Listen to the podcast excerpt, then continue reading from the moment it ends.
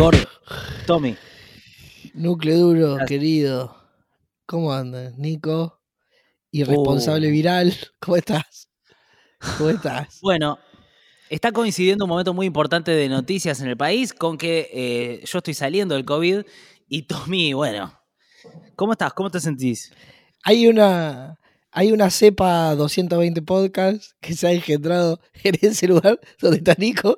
Así que cuidado, argentinos, argentinas, cuidado. Con la cepa 220 está dando vuelta por ahí. En ese edificio, el, el de seguridad de la puerta, cuidado, cuidado, Sí. cuidado que sos, sos bastante grande de edad. Escúchame, a- acabo de pasar por la puerta y el de seguridad no está. Cambió por primera vez en la historia. No, lo mataste, lo mataste, lo mataste. Gordo. Escúchame. Bueno, ¿qué tal? ¿Cómo están? Y bienvenidos a un nuevo 220 eh, en una semana, en unos días muy eh, claves para lo, lo que son las noticias que nosotros en general charlamos acá. Eh, quiero recordar que este es un podcast que sale los miércoles, eh, que mandamos un newsletter los domingos que no estamos pudiendo mandar porque venimos los dos de una enfermedad que nos volteó bastante, la verdad. Yo no esperaba que sea tanto el COVID, eh, pero bueno, estamos retomándolo y a partir de ahora se va a ordenar un poco. Eh, y Tommy está saliendo como Eh, puede, digamos. yo soy parte, yo soy parte del cuadro incompleto, que es esa gente que tiene solo dos vacunas, que hay un montón dando vueltas por ahí, que somos muchos y estamos en silencio. Quiero decirles que soy el claro ejemplo de que hay que ponerse las cuatro, porque con dos te tumba muchísimo y no podés. Sí, hay algo de eso. Eh, eh, bueno, vamos a hablar obviamente de, mm, ¿te parece, Tommy, de Cristina? No sé si viste la- la- el video que hizo el otro día. Sí, sí, porque te veo-. Es como que no podés, no, no, que no podés dialogar de otra cosa que no sea Cristina, así que dale para adelante con eso y te acompañamos. No, es eh, muy importante, la verdad, lo que está pasando con, con Cristina y en la justicia. Eh, si te parece, hagamos esto. Yo empiezo a hablar y si vos tenés comentarios o cualquier pregunta o lo que sea, vamos, o sea, metelas, pues yo no te estoy viendo todo el tiempo, ¿te parece? Dale, compañero baches. Goodman. Bueno, empecemos un poco para, eh, para cualquier persona que por ahí no sepa bien qué es lo que está pasando con Cristina. Lo ordenamos mínimamente. Eh, a ver, hay una causa que es la causa de vialidad, que básicamente lo que investiga son las obras públicas eh, durante los 12 años de kirchnerismo. 12 años, o sea, 2003 a 2015. Eh, en ese tiempo hay dos fiscales, el fiscal Mola y el fiscal Luciani. Luciani es el que por ahí ya se hizo más conocido, que básicamente acusan a Cristina y a un montón de otros funcionarios, entre los que está, por ejemplo, Debido, de haber hecho lo que se conoce eh, judicialmente como una asociación ilícita. Esa es la figura. Y es importante entender eso porque básicamente eh, se trata de una banda. O sea, lo- los, los acusan de haber hecho una banda criminal para estafar al Estado y con intereses particulares de quedarse con la plata. ¿Cómo era básicamente esa asociación ilícita? Bueno, el fiscal el lunes hizo su eh, acusación a Cristina Fernández y pidió 12 años de cárcel para ella e inhabilitación de por vida para ejercer eh, todos los cargos.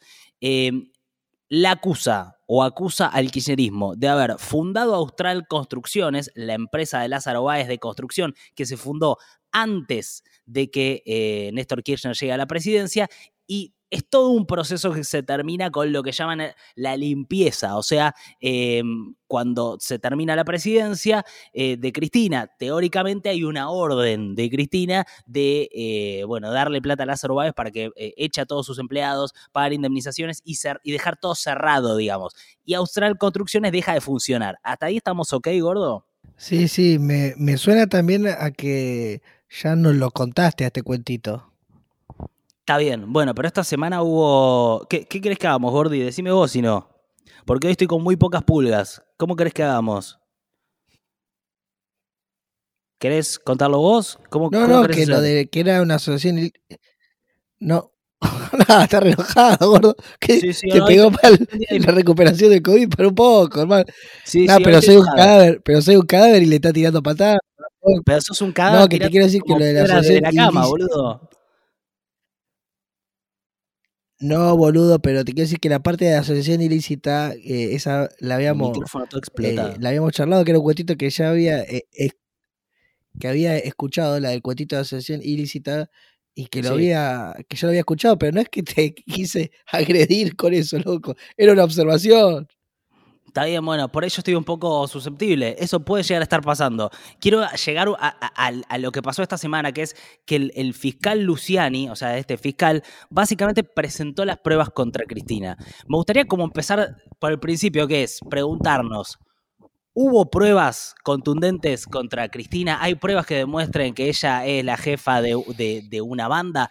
Y la verdad que no, la verdad que no. O sea, no hay lo que en Estados Unidos se puede llamar la pistola humeante o lo que en Brasil se llama el batón na cueca, que es eh, el rush en el calzoncillo. Y hay, la verdad, una, una forma bastante fácil de darse cuenta eh, de que esa prueba no está, que es que si la prueba concreta contra Cristina existiera, vos, yo, Tommy, todos conoceríamos esa prueba, porque básicamente es lo que más desea un sector político, evidentemente, mediático y judicial.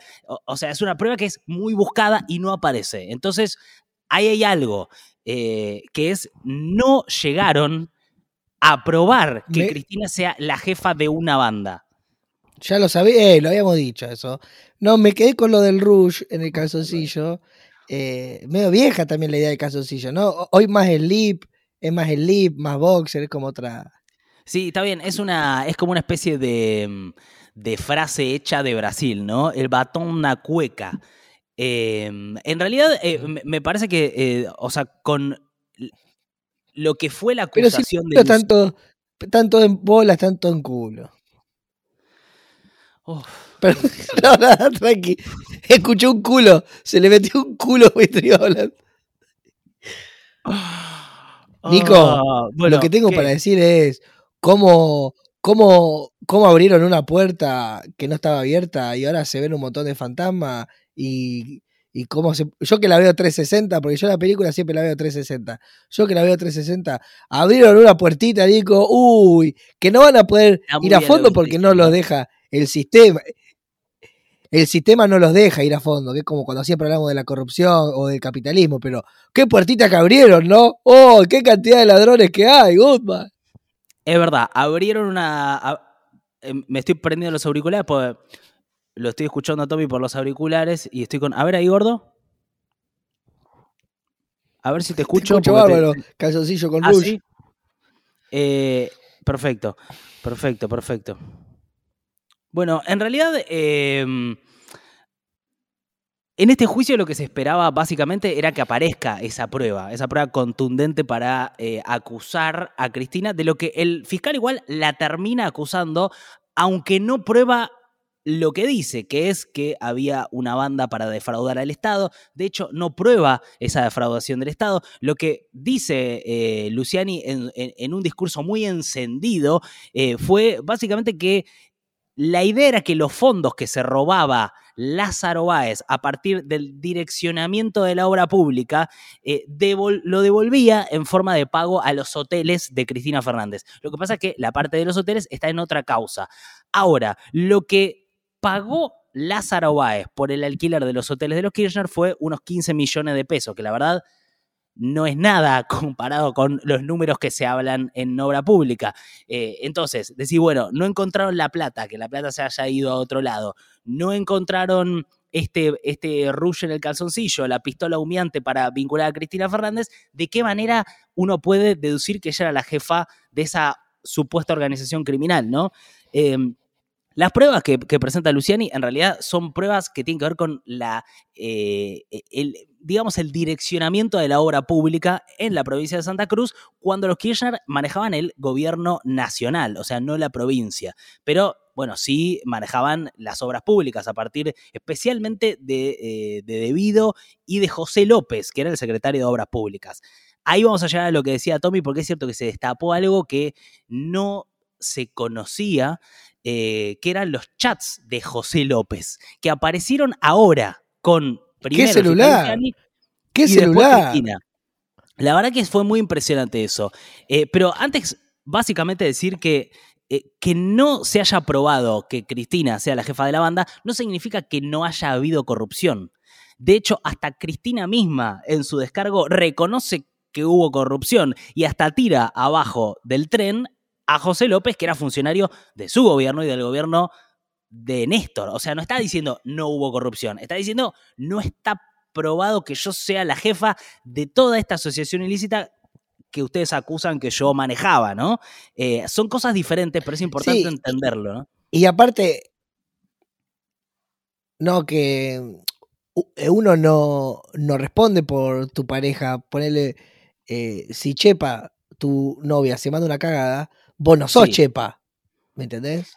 bueno, está bien. Acá en este caso eran una asociación. a ver, si Néstor, no, pero, también, ¿no? Pero si. yo, no, yo no soy. O sea, no compartimos laburo, digamos. ¿Se entiende? Me parece que. No, bueno, pero no es lo. Eh, no, es, que estamos trabados. Hay unos baches, el internet, no sé qué mierda pasa. No, bueno, sí es el delay de internet, era, era, es lo, que pasa. Pero me parece que la pregunta es si Cristina sabía que todo esto estaba ocurriendo debajo de ella. Ella básicamente lo que dice es, no, está probado que yo lo sepa, no, está, o sea, no hay, yo no figuro en ningún chat, no estoy como en ningún lado, entonces ¿por qué están diciendo que yo era la jefa si no está esa prueba, ¿no? Tampoco me encontraron la plata, viste todo el, el show que se hizo históricamente, mediáticamente, excavando en Santa Cruz para encontrar la plata, todo eso no estuvo, entonces, yo digo esto, ¿no, Cristina? Es evidente que hubo corrupción, es evidente que la familia Kirchner se enriqueció en ese proceso, es evidente que había una una asociación con Lázaro Báez, porque bueno, si vos eh, ponele que le das toda la obra pública a él porque es la única empresa que quedó en pie porque se fueron comiendo todo el resto de las empresas, también por ayuda de Néstor cuando era eh, gobernador de Santa Cruz, pero digamos Lázaro Báez fue absorbiendo al resto de las empresas de la zona, entonces nadie quería ir a competir con él, porque era monopólico, hace mucho frío, es difícil construir en esa zona.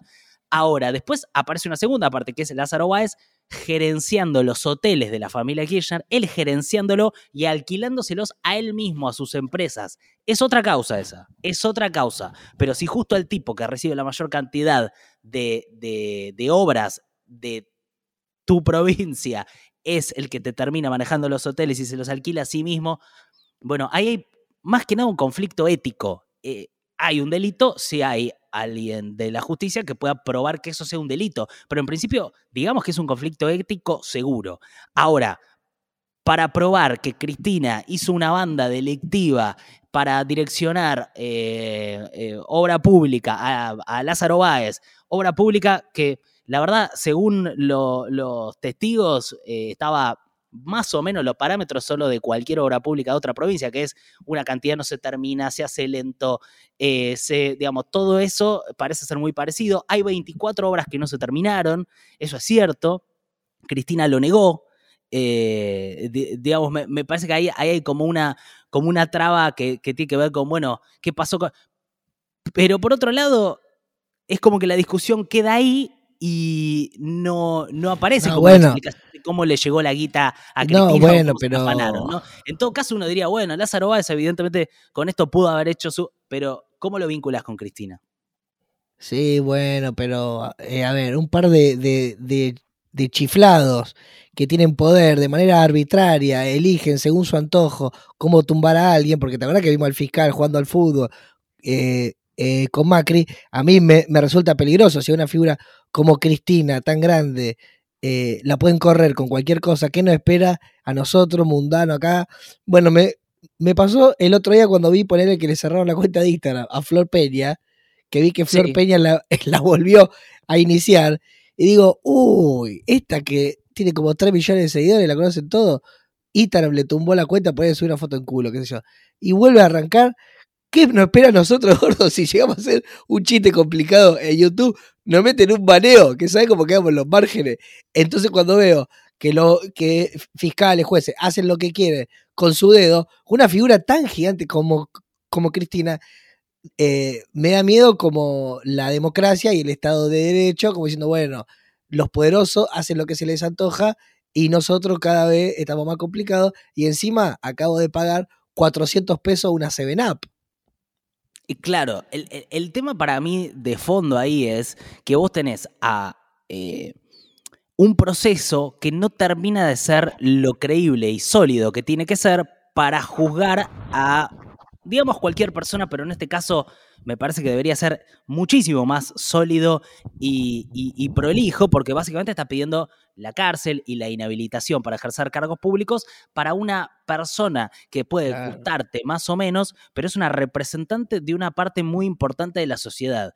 Entonces, yo lo que veo como ciudadano es que es muy difícil que cualquiera de nosotros pueda creer en el resultado de este proceso, porque la verdad es que además de que no se presenta una prueba, aparece lo que es como una animosidad muy clara del tribunal y de los fiscales contra Cristina.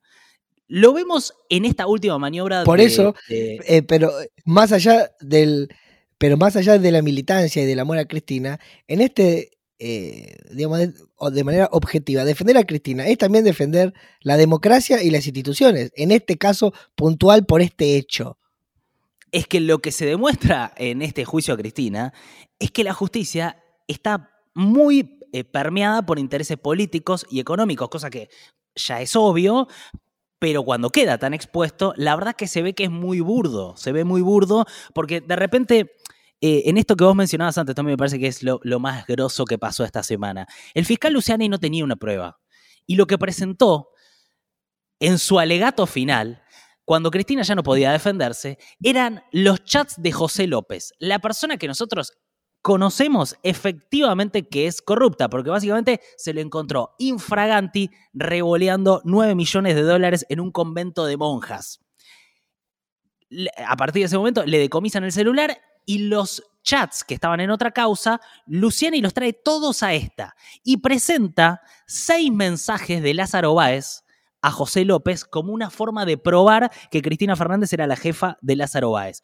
Y el único mensaje en el cual supuestamente aparece Cristina no es un mensaje ni entre José López ni entre Lázaro Báez con Cristina, sino que es un mensaje entre Lázaro Báez y José López en donde, acá lo tengo pues increíble, eh, básicamente lo que dice, José, atendeme un minuto, Lázaro, gracias.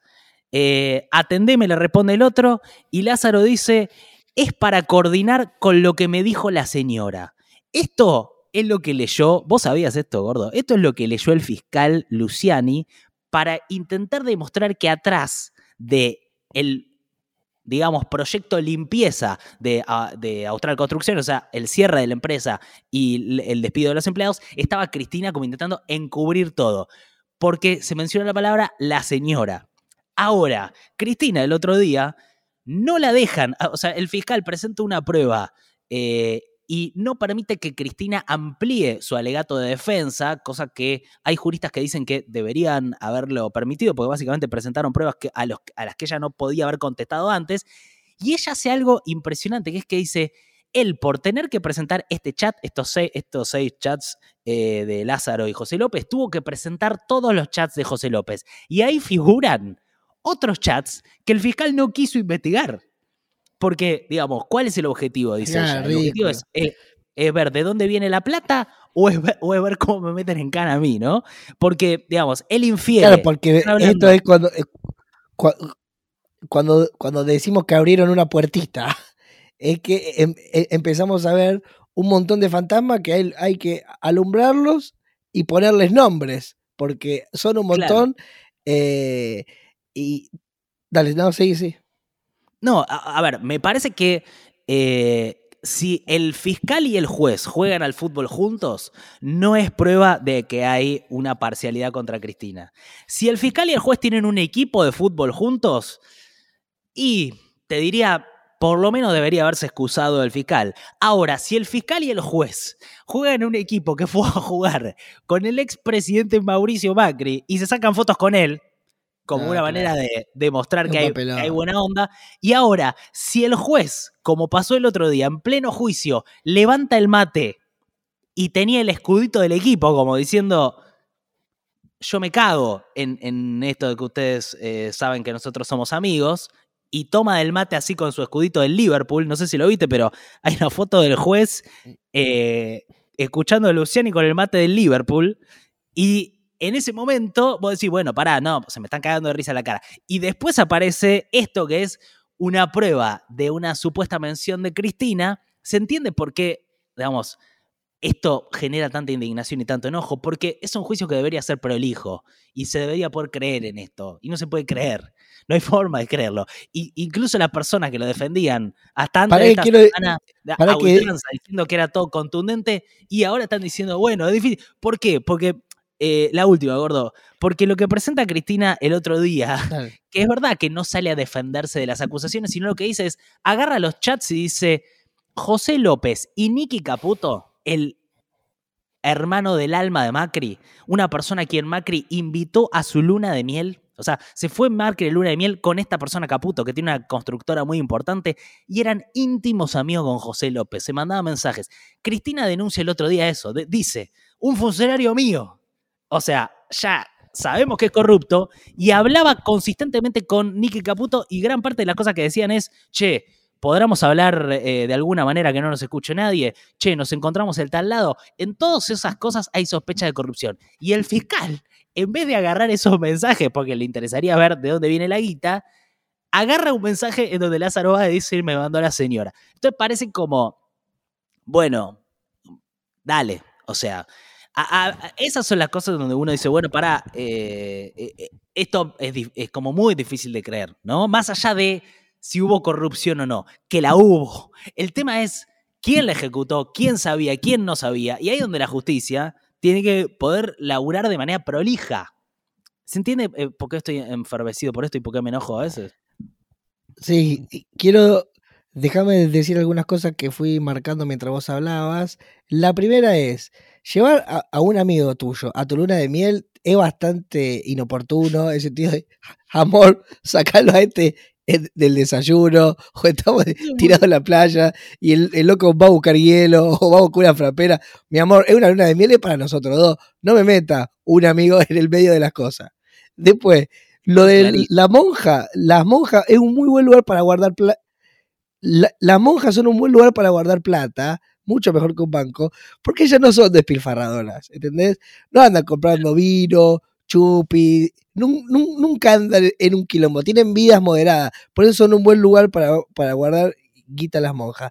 Después, Liverpool, ponerle a un equipo de fútbol, a tu equipo de fútbol, Liverpool, ponerle Atalaya, el Tala Club, ahí en Rosario, Sporme, una cosa más nuestra. Y la última es, sobran abogados, hay demasiados abogados. En el área, eh, se abre un gabinete, ponen un, abogado. Eh, un, abren un ministerio de natación, ponen un abogado. Ponen una jardinería, lo meten un abogado. El abogado está en todas las áreas. ¿Cómo puede ser que esté en todos eh, los lugares? Es un solo oficio. ¿Por qué abarca tanto como si fuera un pulpo? Dejate de joder. Mm, puntos muy. estoy de acuerdo en todo, ¿eh? Estoy de acuerdo en todo, Gordi, ¿eh? El que viste cómo pega el bicho este. Pega muy fuerte, sí, estamos los dos muy, eh, muy cansados, agotados, alterados en general. Yo por lo menos estoy muy alterado. Eh, para ser completamente honesto, cuando vine Y no recordé, no... Eh, sí, sí, decilo. Y me venía en el auto y como no tuve tiempo de desayunar, empecé a comer una manzana, me di cuenta que en el medio estaba podrida y que mordí un poquito de lo podrido eh, googleé que comer un poco de, la, de, lo, de lo prohibido, de, lo podrido, te podía dar cáncer. Y llegué acá e intenté vomitar. Y estuve un rato intentando vomitar. Y la verdad, nos costó empezar a grabar porque yo estaba muy cómo... de intentar, intentar vomitar y no poder. Y yo. Fíjate cómo pareció, cómo pareció la, la manzana prohibida de Adán y Eva, ¿no? ¿Cómo apareció en el furcio? Apareció. apareció, apareció. Em, bueno, la tentación, la monja, es que fíjate que hablamos, hablamos de monjas, monjas, luna de miel, monja, luna de miel, caputo, y se te vino la manzana podrida de Adán y Eva. Sí, es un momento muy raro en general, están pasando muchas cosas. Em, es un cambio importante lo que pasó el otro día con Cristina. Eh, después de dar esa defensa que ella, que no le, no le permitieron hacer esa defensa en la justicia y tuvo que hacerla ella por YouTube, todo eso le dio una épica, que no sé si vos te diste cuenta, gordo, pero eh, una épica al, al gobierno que no tenía, me parece, desde la pandemia. O sea, algo que no sea estar hablando todo el tiempo de ajuste de inflación y todo eso. Y por primera vez yo lo que veo es, eh, primero, una posibilidad muy concreta de que Cristina sea candidata, eh, y después veo como un despertar de la política, que me parece que, que, en algún sentido es interesante y es importante que pase, porque si no estamos todos todo el tiempo volviendo sobre lo mismo, que es como se achica el estado del ajuste y qué sé yo. Eh, bueno, pero, bueno, pero por eso eh, eh, y pero está bueno creer también en el movimiento, que las cosas no son estáticas, porque a veces uno, no sé, dice, tal cosa murió o tal cosa ya fue. No, no se está moviendo o está a un costado, pero ya se va a mover, como en su momento cuando se dice el feminismo ya fue, ¿viste? No es así. Son fenómenos grandes que, están en algún lugar, capaz que vos ahora no lo estás viendo o no es una tendencia, pero esas masas siempre se están, están en algún lugar y en un momento sube la ola, baja la ola, sube la ola, baja la ola. Y para sí, ayer lo que pasó con Cristina, sobre todo con la imagen, e, e, ella ahí en el balcón gritando, que parecía un lanzamiento de, de candidatura, pero como que se unió el frente de todos. Pensá que hace una semana estábamos hablando de que por ahí, no sé, no iba a existir más, y no deja de ser un partido político que tiene un millón de años. ¿Cómo va a desaparecer eh, eh, con un chasquido? ¿no? es así, boludo. Sí, eh, también la explicación fue muy contundente, ¿no? De vincular a Nicky Caputo, que es el, el, básicamente la persona más cercana de Macri, con esos, esa guita revoleada por José López, que en realidad ella denuncia que no se investiga porque dentro de esa plata había fajos termosellados que venían de la, Reserva de Estados Unidos, directamente de Banco de Estados Unidos. Entonces, eh, decía, eso pasó por una entidad financiera de la familia Macri. Eh, básicamente lo que decía es, esa plata viene de ese lado y no lo están queriendo investigar, como no están queriendo investigar los 45 mil millones de, de dólares de deuda que no quita para mí, esto lo agrego yo, que sí hubo corrupción eh, dentro del, del kirchnerismo. Ella lo que denuncia es que era una corrupción, digamos, del sistema, ¿no? Eh, yo lo que veo es que en todas las causas eh, básicamente está debido, ¿no? O sea, que era el jefe de José López y de Jaime. Y tenemos la, la causa de Once, que me parece que es la más, la más relevante en ese sentido. Pero más uh. allá de eso, es como que Cristina da vuelta, da vuelta el espejo y dice, escúchame, la corrupción es estructural, me están queriendo hacer caer a mí como chivo expiatorio sin la prueba, sin la pistola humeante, sin el rush en el calzón. Y entonces yo voy a darles vuelta a esto y le voy a decir, escuchame, vos por qué no investigaste a, los bolsos de José López? ¿Y vos por qué no, no investigás la deuda de Macri? ¿Por qué no investigaste? Es muy buena de la, de la perfo, de la perfo de, de Cristina es muy buena, o sea, primero la memoria de ella y después, cuando ella pela carteles y muestra cosas, eh, nosotros, Nico, que somos hombres de, televisión, vos sabés que, muchas veces cuando estás haciendo eh, televisión, hay uno que te manda el videograf, otro te manda el zócalo, otro te manda la filmina, hay como 10 personas trabajando. Cristina en un momento estaba ella sola haciendo 40 cosas, pelando papel, sacando la mano al otro, y todo eh, en su memoria, mientras iba eh, hablando con carácter y decisión, una locura lo que hace, digamos, es, es realmente brillante. Sí, yo estoy mareado solamente de, estar mirando para adelante y después mirándote a vos en la computadora. O sea, solo eso hizo que estuve eh, los primeros 10 minutos de, este podcast totalmente eh, confundido y mareado. o sea que fue, la verdad, un hecho. Lo que pasa es que Nico no quiere hacer tanto la, la recuperación. Él tuvo un COVID, igual que yo. Sí. Eh, está bien, yo tengo dos vacunas menos y me pegó como, como, un jubilado. Pero te quiero decir, eh, hay que hacer reposo y bancársela. Hay una enfermedad, tiene que transitarla un poco, convertir el veneno en medicina, la angustia en aventura, pero es de a poquito. Vos tuviste una semana y ya se paró el tipo a hacer mil cosas y mordió la manzana podrida y casi se cae al suelo. La verdad que, em, que me pegó duro, todavía sigo muy cansado, ¿eh? sigo bastante cansado. Me gustaría que em, un poco, nada, recordar, porque la verdad este es el, tema del momento y, o sea, pasaron muchas cosas alrededor, digamos, em, que un poco muestran también la unidad por un lado del gobierno y por otro lado, eh, te diría cierta, cierto cierto pedido inquisidor de la oposición, ¿no? Con un diputado que pidió la pena de muerte para Cristina. Eh, no sé si lo escuchaste eso. Un diputado del PRO de Neuquén pidió la pena de muerte contra Cristina. O sea, ese, ese digo, el nivel de violencia. Por otro lado. Está lleno de eh, energúmeno, está lleno de. Hubo una represión a, la, a los manifestantes que fueron a la casa de Cristina en Recoleta. Cristina marcó la cancha en ese sentido con un mensaje bastante, me parece interesante para lo que se va a venir, que fue lo que dijo, dijo eh, la reta es Macri, digamos, como que se ven en esa represión eh, igualados, como que de alguna manera se, se erigió ella como la líder del movimiento claramente y identificó a sus enemigos, a sus adversarios políticos, por lo menos, y me parece que eso ordenó de alguna manera a todo el peronismo con una causa, con una épica, y la causa es muy importante, digamos. Eh, el otro día lo escuchaba hablar a Pagni que decía, ojo, porque así fue que Lula volvió después de la cárcel y ahora está por competir por la presidencia. Y la verdad lo que pasó en Brasil es muy similar en algún sentido. eh, y es un poco lo que pasa cuando la justicia interviene en la democracia degradándola, ¿no?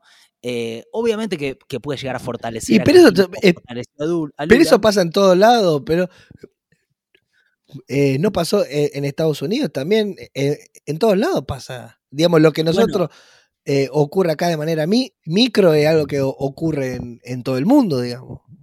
Es que en el fondo tiene que ver con eso que hablamos nosotros tantas veces en el podcast, que son estas burbujas, ¿no? Estas eh, burbujas intensas en donde te muestran algunas cosas pero no otras, y de repente hay algunas cosas en las que antes creíamos todos que ahora ya no cree casi nadie, ¿no? Y me parece que la justicia, que en Estados Unidos es un ejemplo clarísimo de, eh, básicamente tenés una parte de la sociedad que cree que Biden se robó las elecciones y que en realidad las ganó Trump, y creen que hay una persecución política contra Trump.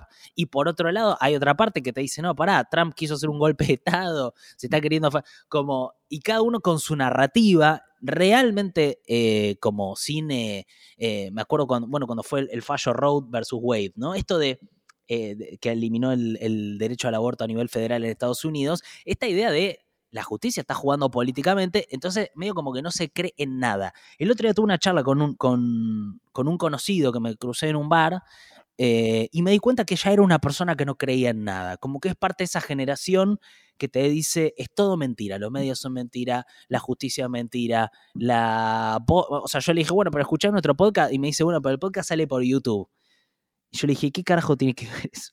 Y me dice, no, no, nada de lo que salga por YouTube puede ser real. Y cuando yo llegué, me parece como ese nivel de descomposición social, finalmente lo que termina, o, lo que yo creo que no, no se entiende desde la oposición que ahora quiere encarcelar a Cristina, es que pasar los límites democráticos después se te termina volviendo en contra, digamos, porque lo que se está erosionando es todo el sistema.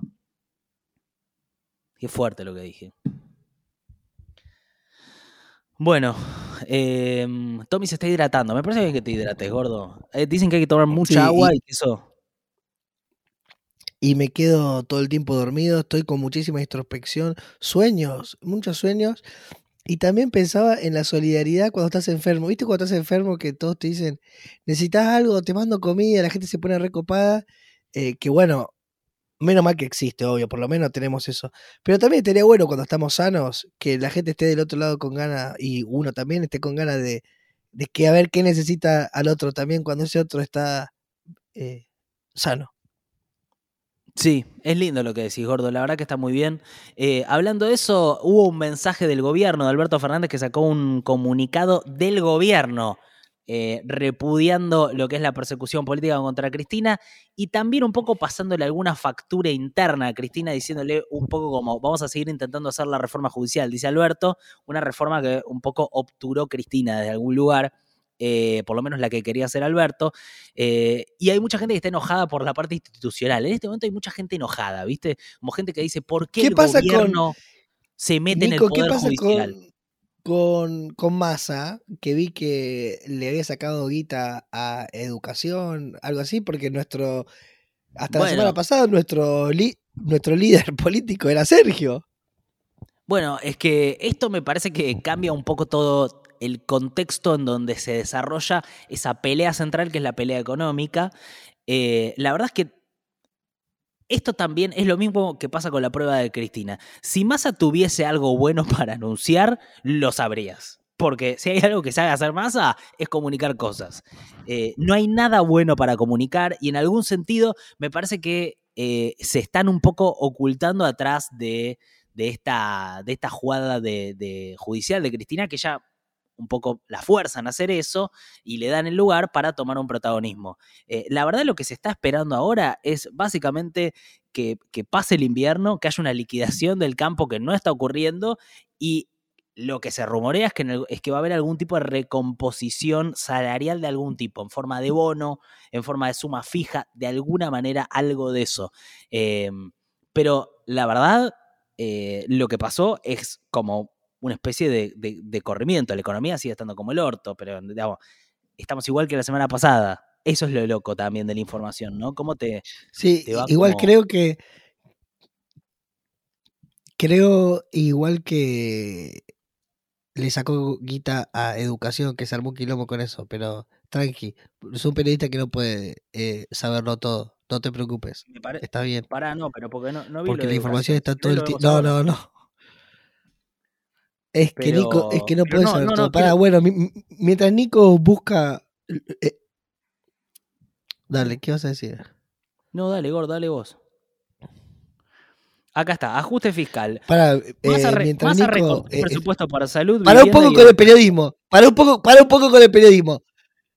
Para un segundo con el periodismo. Un segundo. Digo algo chiquitito y después volver con lo demás. así respiramos, por favor. Pasa que ya esto ya Gente, había sido les quiero decir que el No. Pero. Y pará, que me distraes. Ya vamos con lo de masa. Quería decirles que el misterio viene de misticismo, que no, eh, estoy hablando, quería decirles que el misterio viene de misticismo, que no es religioso lo, místico, que un, ser humano es una exploración eh, atómica y así fue como surge el universo. Un átomo de hidrógeno viaja millones de años y se tiene que encontrar con otros tres átomos de, hidrógeno. Son vagabundos del espacio, es un viaje larguísimo. Cuando se juntan cuatro y chocan cuatro, forman una molécula de helio que estalla y forma un átomo de luz. Es un proceso milenario de la luz. Y terminamos en piedra. O sea, una piedra es una luz apagada y una piedra es una luz apagada perforada por unos gusanos, y ahí es cuando asomamos nosotros, que cuando nos, calcificamos nos convertimos en piedra. Somos performaciones arquitectónicas, arterias, venas, como un pez que sale del agua, se, sale una columna de un mamífero, se mente, se asoma. El misterio es infinito. Y somos piedras acabadas. El lenguaje es un poder, el cielo es azul porque lo decimos. La verdad que el lenguaje quiere definirlo al mundo para abandonarlo. No hay cosas que se pueden explicar todas con las palabras y con el lenguaje. Eso es el misterio. La vinculación, el amor, el misterio como la amistad que tenemos Nick y yo, que es misteriosa. Por eso tenemos... Eh, a veces coincidimos con ciertas fechas, con ciertas cosas que vos no lo puedes creer, porque son misterios del universo y dos piedras acabadas de amigos. Sí, la verdad que sí. Em, Gordo, te pido disculpas si al principio te contesté mal, pero la verdad que estoy eh, un poco tenso y pasándola mal en general. La verdad que sí. ¿Qué querés que te diga? En general no se pide disculpas en los podcasts, pero sí, me parece que corresponde pedirte disculpas. no, obvio. Por el tono aparte se malinterpreta. No te estoy viendo, te escucho, estoy hablando, quiero concentrarme en decir las cosas que quiero decir. Seguramente me olvidé la mitad de las cosas. Bueno, tenés lo de ¿Tenés lo de, lo de masa de eh, educación o es algo que yo estaba fiscal. Pero lo vi en un par de lugares.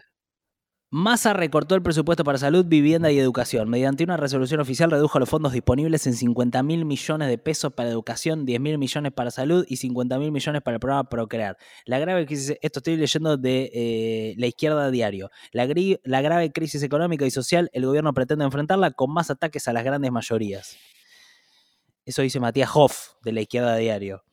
Eh, sí, boludo, pero es tremendo. Arrancó mal. Bueno, eso fue interesante hoy que eh, de, eh, o bien, depende de cuál sea el plan, ¿no? Eh, lo que pasa es que, bueno, se pasan tantas cosas en Argentina que es difícil como contar todas. La semana pasada, no sé si viste que hubo eh, básicamente una reunión que se llama el Council of Americas, que es una reunión que se organiza desde Estados Unidos, donde estuvo el embajador Mark Stanley, y la verdad ahí pasó algo muy llamativo, pues estuvieron Massa y Rodríguez Larreta. Rodríguez Larreta dijo, el próximo gobierno tiene que ser un gobierno de coalición. Ahora parece como otra película porque la película de esta semana es Cristina contra Macri, como que parece que los centros se corren y que va a ser una pelea más de, eh, de los extremos. Eh, lo que pasa es que en esa reunión del Council of, las Américas, no lo estoy pudiendo pronunciar bien, eh, Rodríguez Larreta básicamente lo que planteó fue un gobierno de coalición y después vino más y planteó lo mismo. Y el gobernador Mark Stanley, que ya se mete en los asuntos argentinos como si fuese dijo, armen la coalición ahora, no esperen a las elecciones.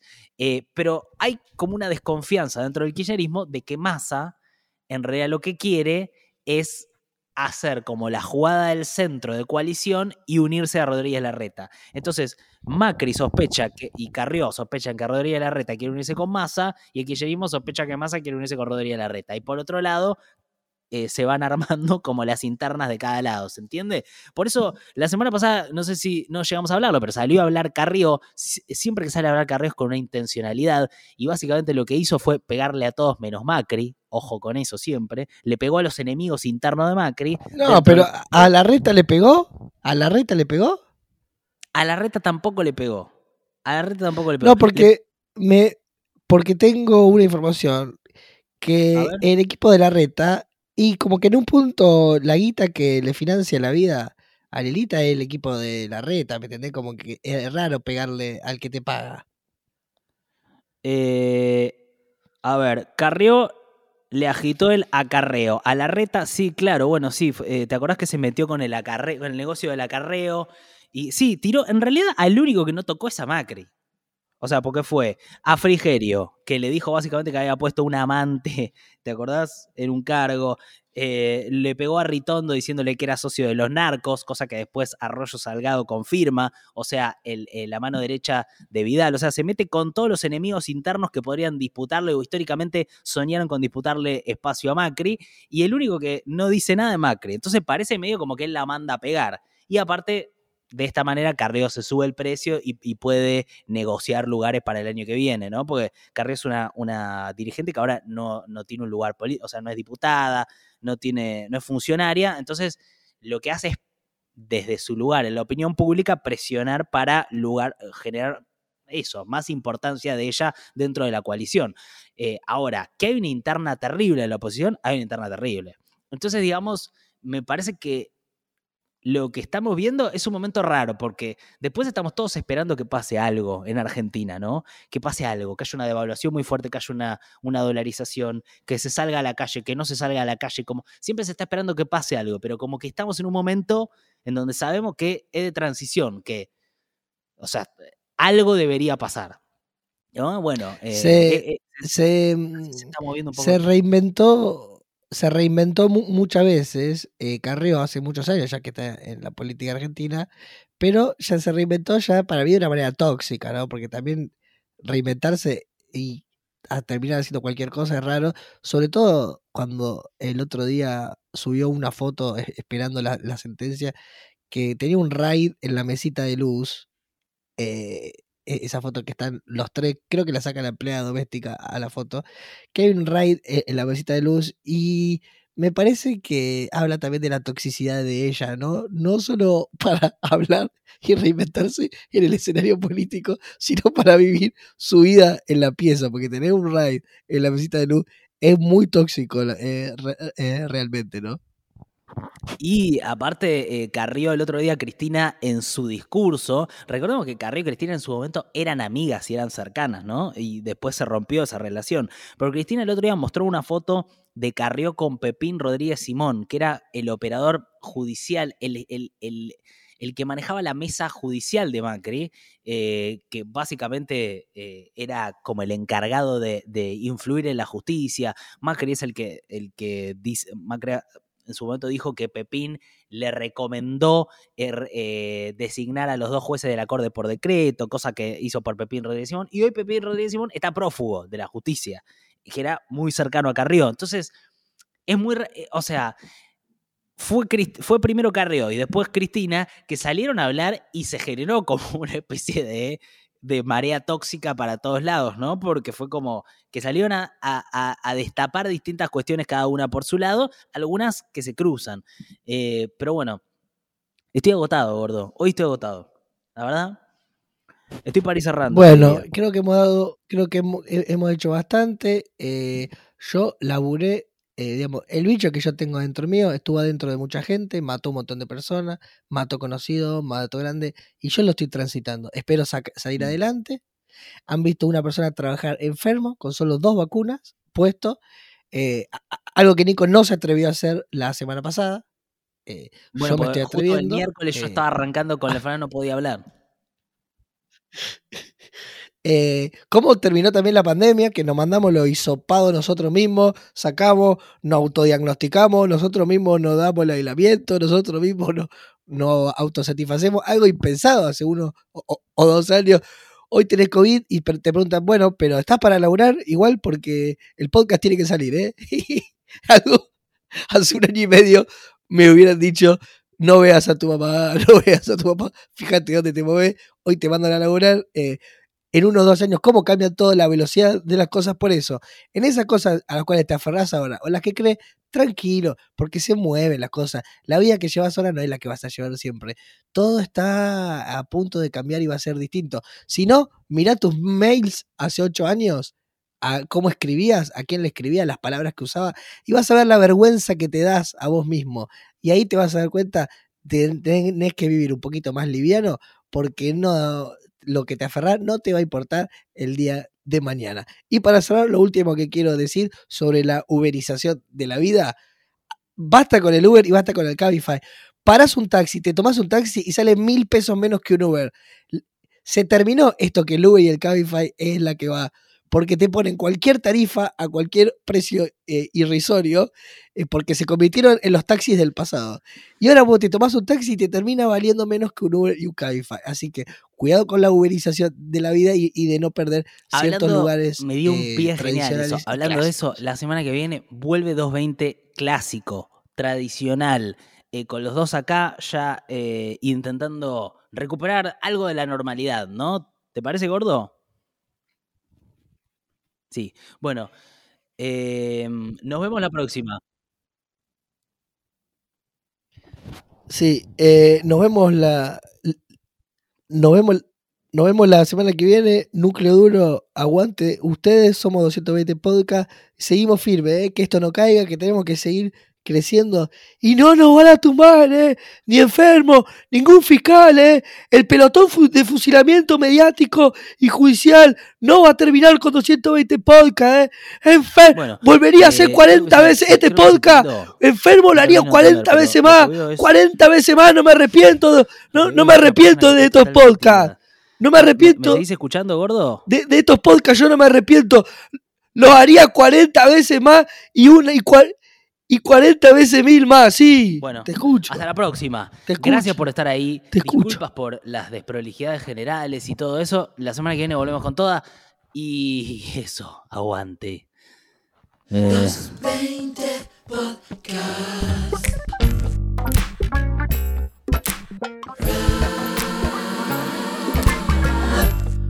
Uf.